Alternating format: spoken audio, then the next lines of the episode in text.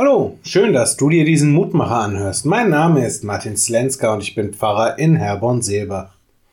Froh zu sein bedarf es wenig, und wer froh ist, der ist König.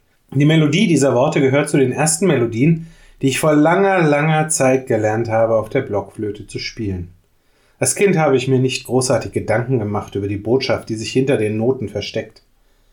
Es war ein nettes, kleines Wortspiel mehr nicht. Und auch heute würde ich es vermutlich in erster Linie einfach als Binsenweisheit betiteln. Wir alle wissen es und genießen, wie diese einfache Aussage der Ernsthaftigkeit des Lebens spielerisch begegnet. Aber tief in uns drin zweifeln wir doch an dieser Weisheit.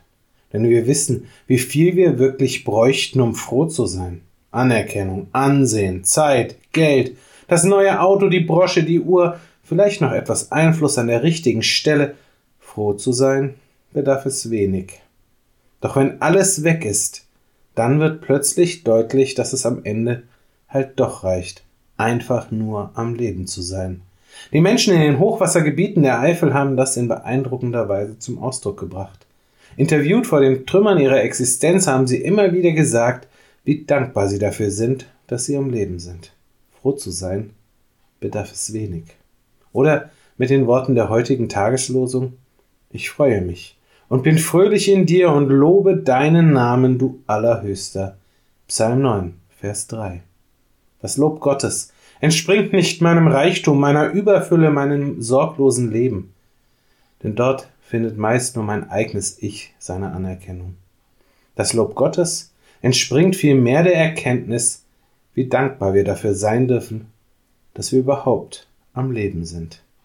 Ich lade dich ein, mit mir zu beten. Lieber Vater im Himmel, das Leben konfrontiert uns Menschen jeden Tag aufs Neue mit Schwerem und Schmerzhaften. Du weißt, wie herausfordernd das sein kann. Du kennst unsere Not, unser Leid. Du weißt, was wir tragen, und du begegnest uns genau an den Stellen, an denen wir fast unter der Last zusammenbrechen. Dort reichst du uns die Hand, hilfst uns auf und trägst mit uns, damit wir in die Zukunft gehen können, damit wir wissen dürfen, dass du an unserer Seite bist, deine Hände über uns hältst und uns behütest und bewahrst. Schenke uns dann Freude über dieses Wissen, die nicht uns selbst, sondern dich in den Vordergrund stellt und dich aus ganzem Herzen lobt. Amen. Auch morgen gibt es an dieser Stelle wieder einen neuen Mutmacher. Für heute wünsche ich dir nun einen guten und gesegneten Tag. Bleib gesund, aber vor allem bleib behütet.